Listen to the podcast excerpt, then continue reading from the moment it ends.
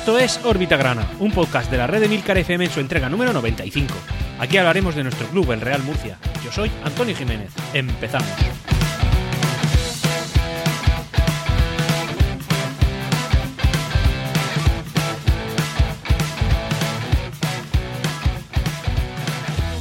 Hola, ¿qué tal? Bienvenidos a todos, bienvenidos a una entrega más, en este caso, como he dicho, la número 95 de Órbita Grana, una entrega tremendamente calurosa, estamos en plena ola de calor veraniega en Murcia, es decir, es como que no puedes irte a un grado más allá de una ola veraniega de calor en Murcia, y aquí estamos, aguantándola como podemos, aire acondicionado a tope, aguantando la factura de la luz, que como también sabéis es polémica, pero bueno, tampoco quiero divagar mucho más. Eh, como ya os comenté en la entrega anterior, decir que esta, esta entrega de Órbita Grana va a ser la última de la temporada, es decir, ya nos vamos a tomar un, creo yo, merecido descanso, un descanso en el que podremos eh, recargar pilas y volver con más fuerza. Así que hoy concluye la tercera, eh, tercera, que no es poca cosa, temporada de Órbita Grana.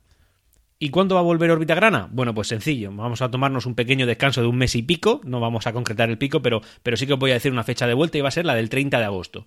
Ese día 30 de agosto mm, publicaré el nuevo, el, primer capítulo de la cuarta temporada de órbita grana, en la que hablaremos pues, de toda la temporada que se ha acaecido, evidentemente, temporada no, pretemporada, lógicamente, de los partidos que hayan habido, los fichajes, eh, cómo enfocamos el nuevo, la nueva temporada, si tenemos buenas, malas sensaciones, en fin, lo típico de lo que viene a ser una entrega de, de, este podcast y eh, con una periodicidad quincenal. ¿Hasta cuándo? Pues hasta, hasta que empiece la temporada, como siempre que después de cada partido, pues podremos, por fin, este año, creo yo, eh, si la cosa no se tuerce, a, acudir a todos ellos, pues eh, comentaremos cada partido que, haya tenido a bien suceder y que espero que se cuenten por victorias esta temporada.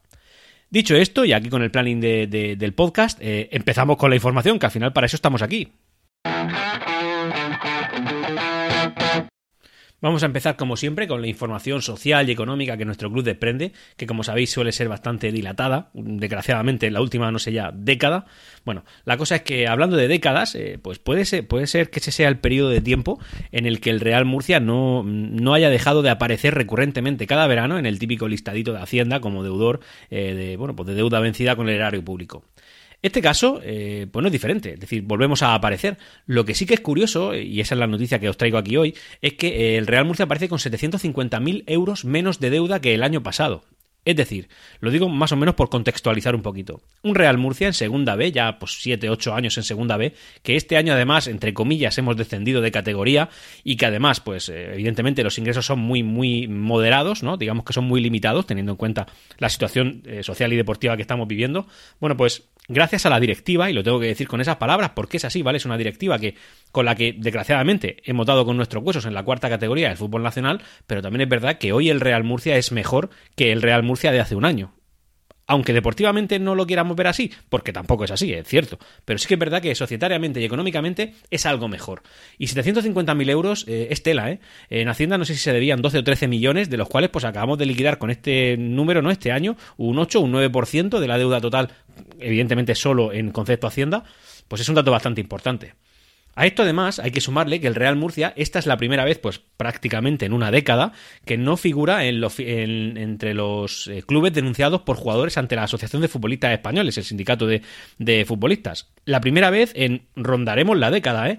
¿eh? Porque no es una tontería, es decir, el Real Murcia viene arrastrando denuncias de este tipo desde que estábamos en segunda antes del descenso eh, administrativo que sufrimos, ¿no? Así que tenemos aquí estos datos que son muy contundentes y que creo que son de poner muy en valor, ¿eh? porque, porque ya digo, contextualizándolo con el. Con, bueno, con lo que estamos viviendo, realmente son datos que rozan la heroicidad. Decir también que, y esto es muy importante, ¿no? La campaña de abonos se ha puesto en funcionamiento, la campaña de abonos del Real Murcia, ya sabéis, la típica noticia que esperamos todos los veranos ansiosos, los que no sabemos vivir sin, nuestro carné en vigor. Eh, hay que renovar el DNI todos los años, en, en, nuestro caso, ¿no? En el caso del murcianismo, y ya por fin han salido los precios.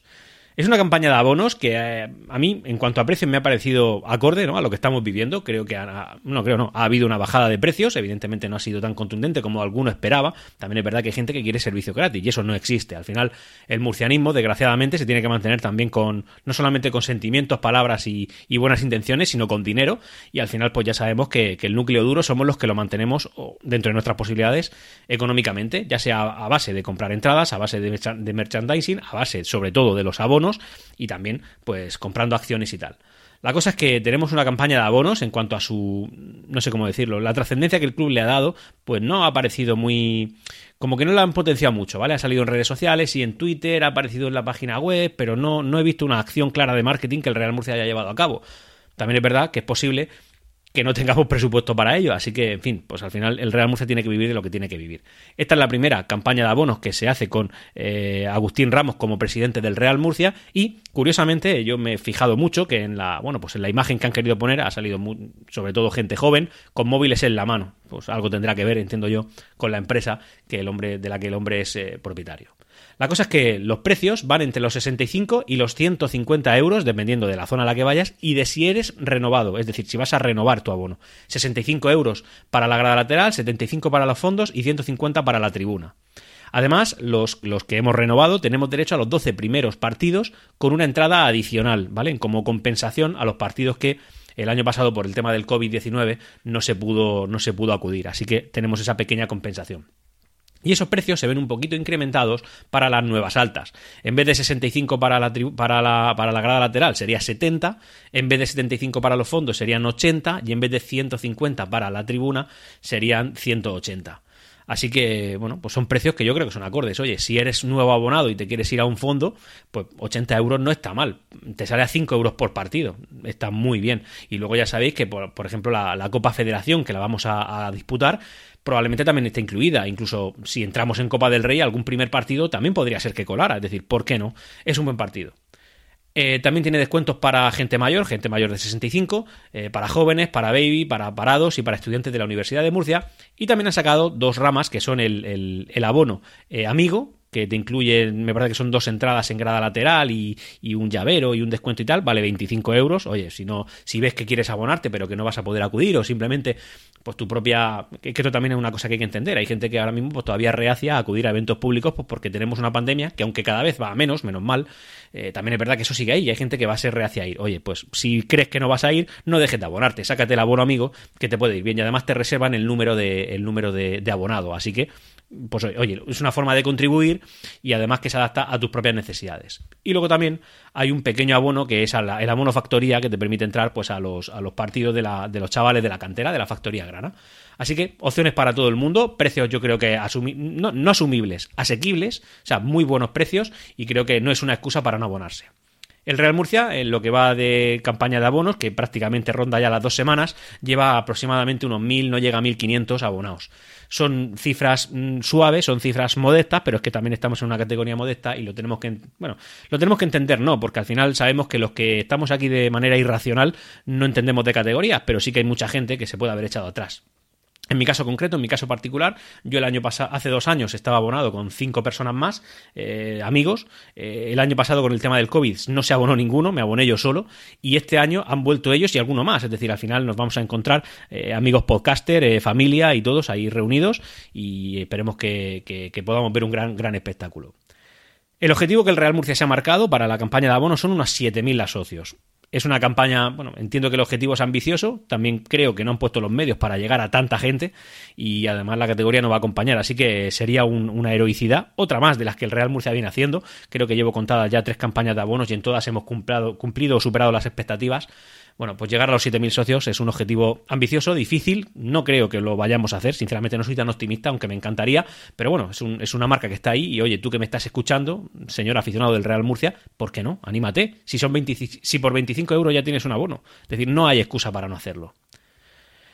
Y ya, pues antes de terminar con la parte de, social y económica, pues no podíamos cerrarla antes de entrar a la deportiva sin hablar del tema judicial. Al final siempre hay algún pleito con el Real Murcia, pero en este caso, pues las noticias no son tan malas, ¿no? Como cuando con Mauricio García de la Vega no se nos admitió a trámite una querella, eh, como cuando le dan la razón al, al señor de México, en fin, muchas cosas. La cosa es que en este caso, pues traemos algo más gratificante para, el Real Murcia. Y es que, eh, bueno, pues admite a trámite la querella que el Real Murcia interpuso eh, contra Víctor Galvez y contra Víctor Valentín Galvez, su hijo. El nombre de Valentín le queda muy chulo. Por administración del leal y apropiación indebida.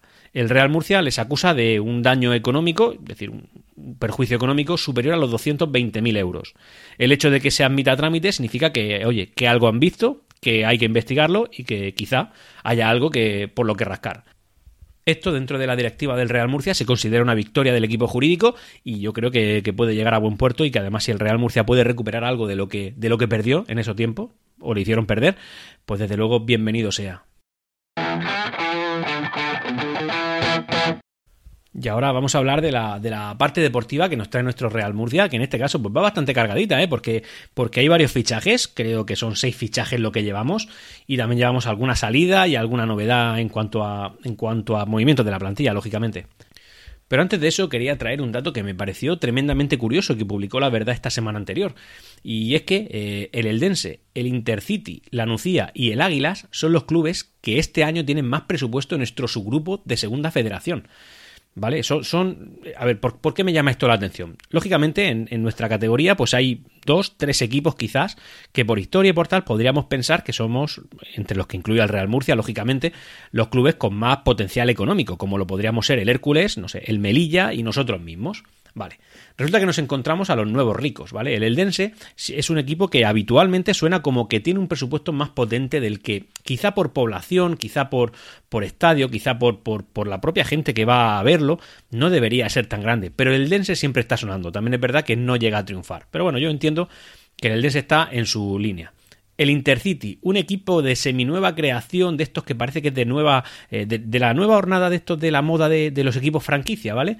El Intercity, bueno, pues nada, pues el Intercity otro. Y la, la Nucía, que la Nucía siempre es sospechoso de tener mucho, no, no sospechoso porque no es nada malo, pero siempre eh, suena como que tiene mucho dinero, ¿no? Tiene que tener un gran inversor detrás, la verdad es que lo desconozco y tampoco me interesa mucho, pero bueno, la Nucía también mucho presupuesto. Y el Águilas, a ver, el Águilas.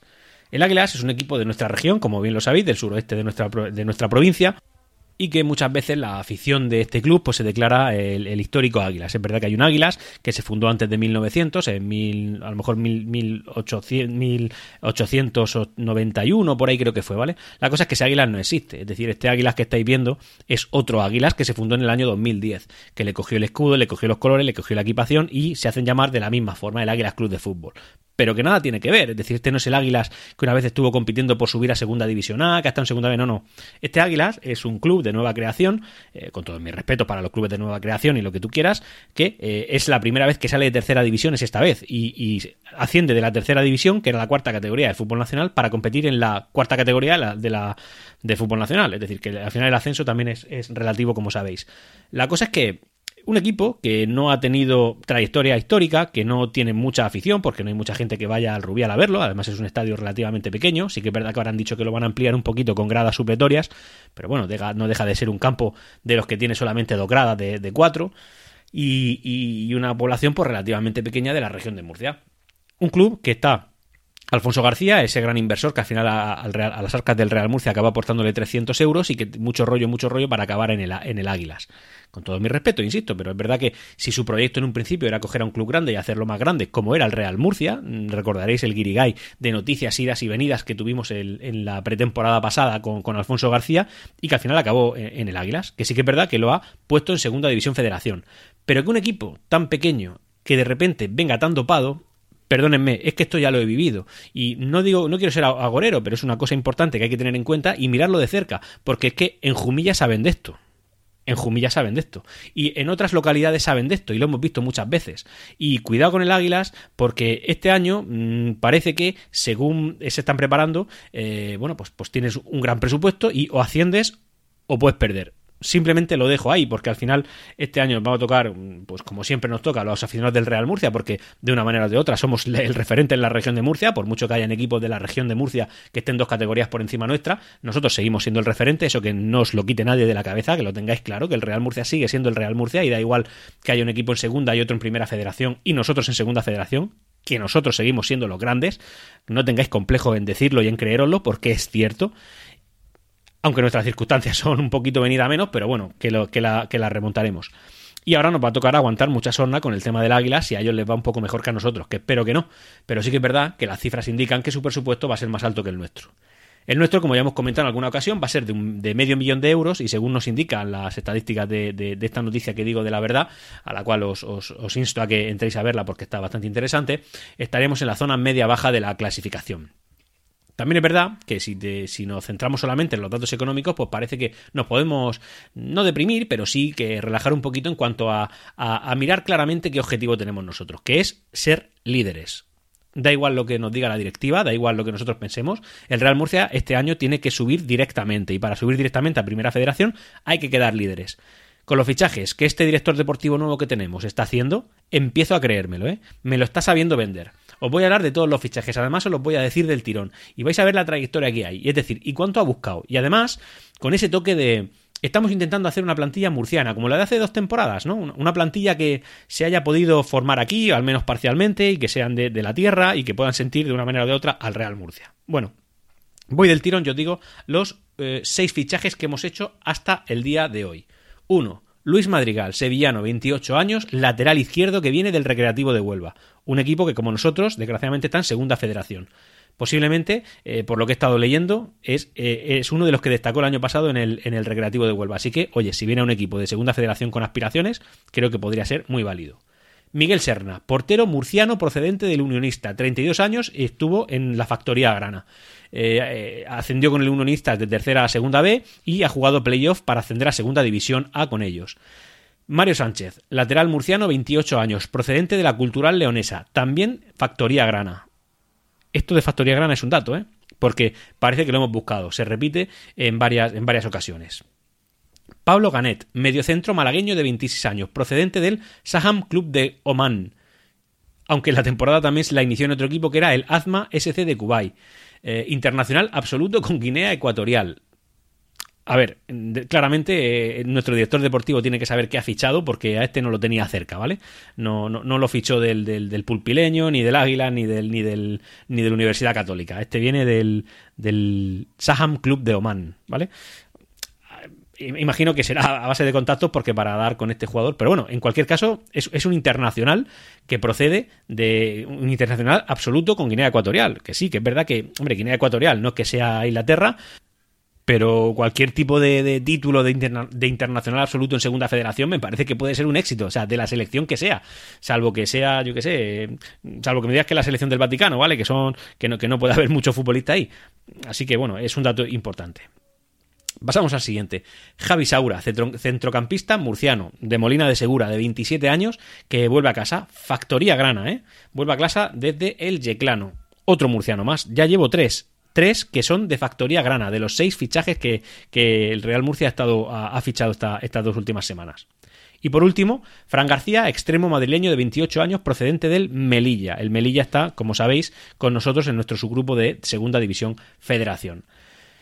Pues hombre, evidentemente no son jugadores que, que, que, tengan un gran relumbrón ni un nombre, pero son jugadores que traen experiencia o que son de la tierra o que han estado en la cantera grana y que eh, su último equipo en el que han competido no lo han hecho solamente no lo han hecho de, de suplentes y además han rendido clubes que ahora están alguno en primera federación otro en segunda federación pues me parece que la cosa pinta bien. Es decir, eh, tenemos que saber en dónde estamos, como siempre digo, contextualizar y saber que lo que hemos hecho pues entra dentro de lo, de lo que nos puede generar ilusión. A mí este Real Murcia, de repente, pues me está llamando la atención. Creo que tenemos un, portero muy, un portero muy solvente.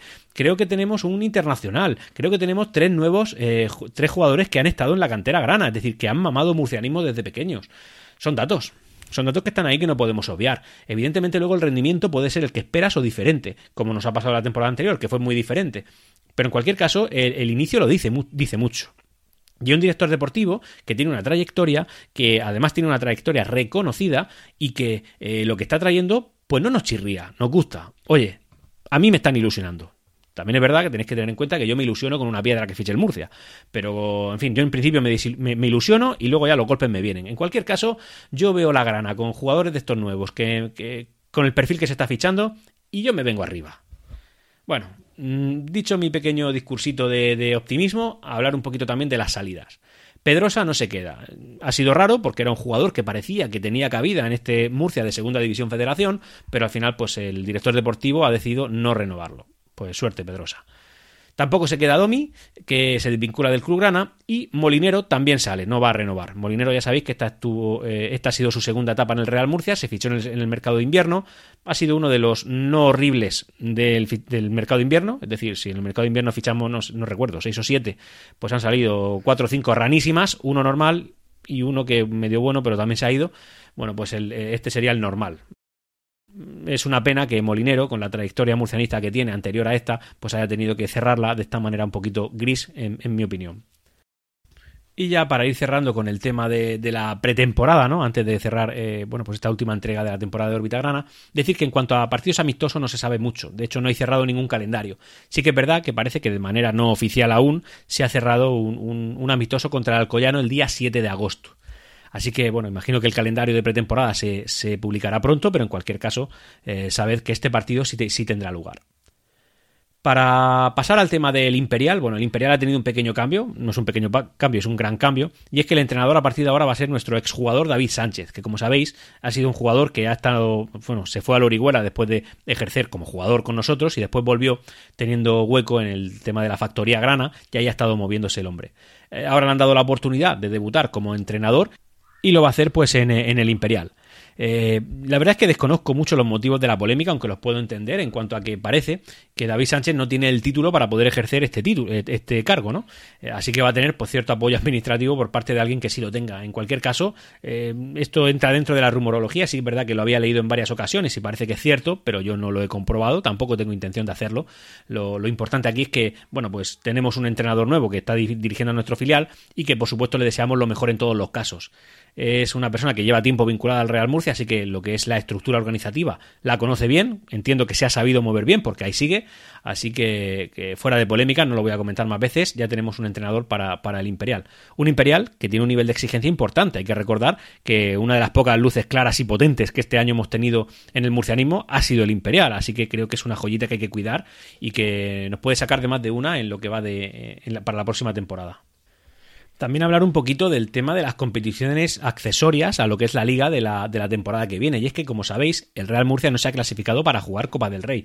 Pero sí que es verdad que hay una vía que una vez no funcionó, una de dos veces, es decir, la de hace dos años, no la anterior, no la del año anterior, que es la Copa Federación, que nos permitiría o nos podría permitir competir Copa del Rey. Eh, una competición que aunque para nosotros no es importante, sí que es verdad que económicamente puede ser interesante. Y es que al Real Murcia esto va de dinero. Es decir, cuanto más podamos recaudar, mejor para las arcas del club y mejor para la supervivencia de nuestra institución, lógicamente. Y la Copa del Rey es un buen motivo para ello. Para poder acceder de esta forma, el Real Murcia ha reclamado una plaza para jugar en la Copa Federación de este año, de la temporada 21-22. Y eh, aquí ha habido pues un pequeño, digamos, despiste, ¿no? Lo comento un poquito. Resulta que para que te puedas clasificar para jugar la, Copa Federación, bueno, pues tienes que inscribirte y luego estar dentro de unos coeficientes de puntos que hayas eh, conseguido o cosechado la temporada anterior. La cosa es que eh, resulta que el Real Murcia eh, ha conseguido un coeficiente de 1,458 puntos por partido. cuando se publicaron las listas de, equipos aceptados, habían dos que estaban cerca, digamos, de esa posición. Por un lado, bueno, pues un equipo, que ahora mismo no recuerdo cuál, y otro es el Lleida. El Lleida eh, tiene un, ratio de 1,346 puntos por partido, es decir, menor que el Real Murcia.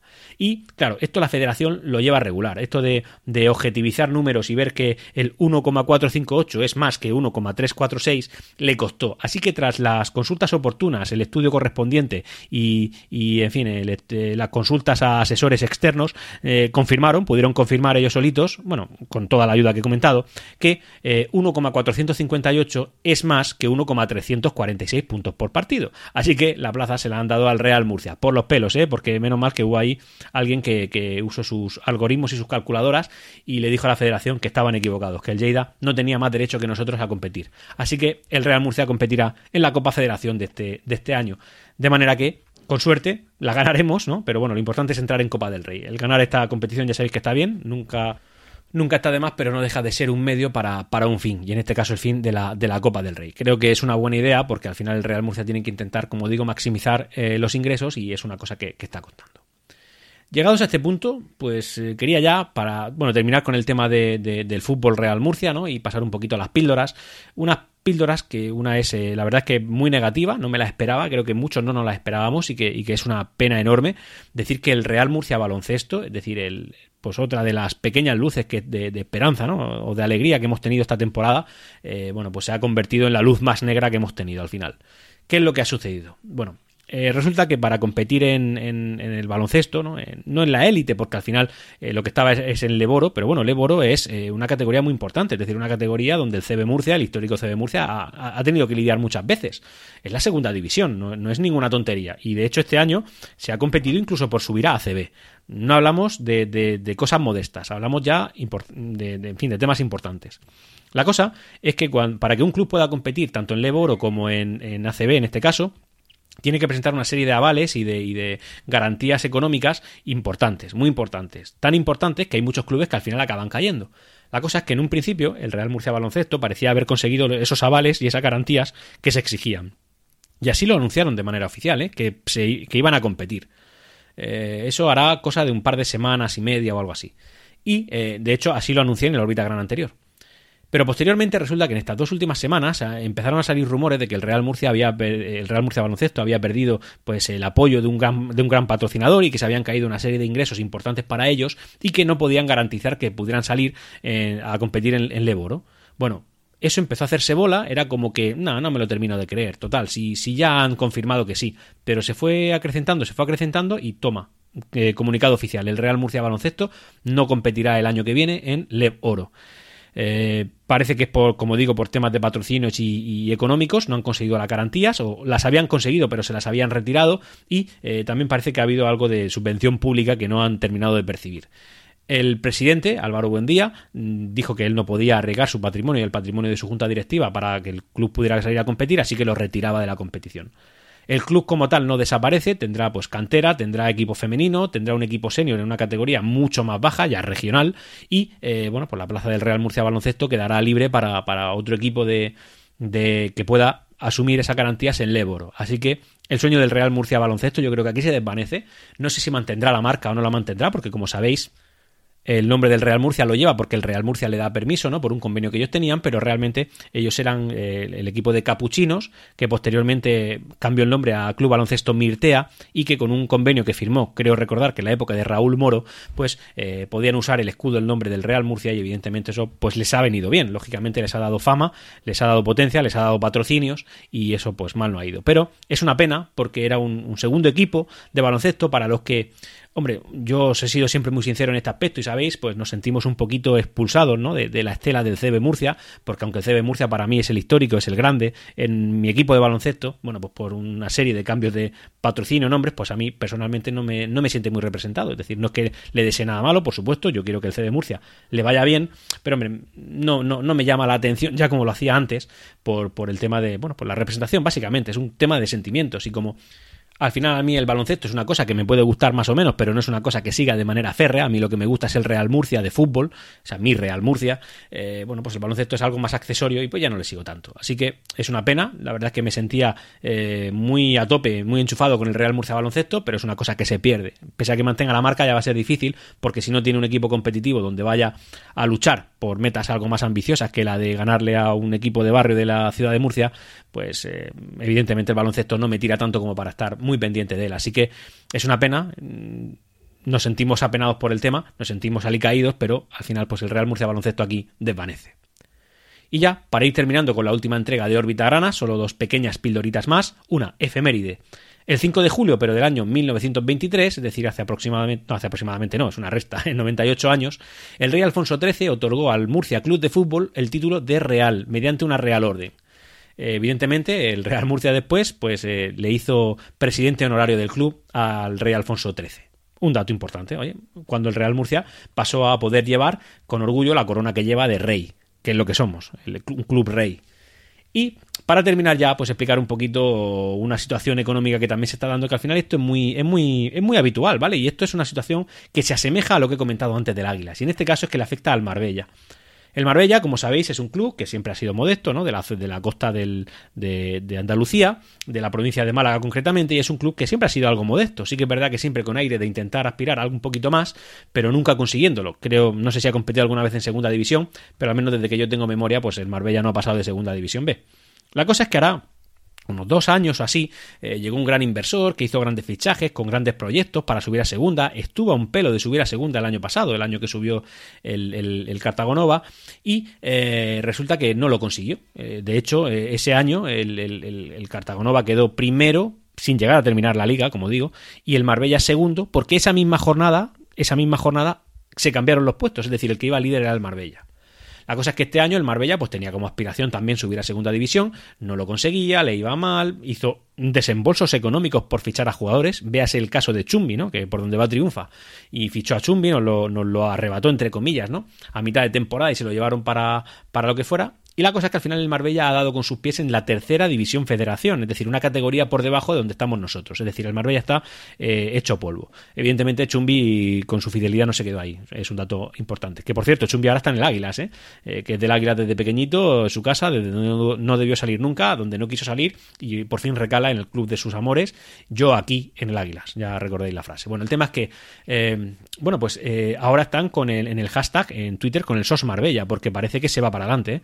Marbella tiene problemas, dificultades, tiene dificultades económicas muy graves, no se, no se tiene claro si ni siquiera va a salir a competir, estaremos pendientes de la noticia, pero al final esto es lo que pasa con proyectos pequeños con demasiadas grandes ambiciones. Es decir, al final nosotros, que sí que podríamos tacharnos de un, de un proyecto más grande y más ambicioso que el, que, el Marbella, que el Águilas, como digo muchas veces, a veces suena soberbio, pero es que tenemos que tenerlo claro, que somos el Real Murcia, ¿vale? No estamos comparándonos con el Castellón, que ya es un equipo de mucho empaque, no estamos comparándonos con, yo que sé, con equipos de segunda división, nos estamos comparando con el Marbella, con el Águilas, entendedme.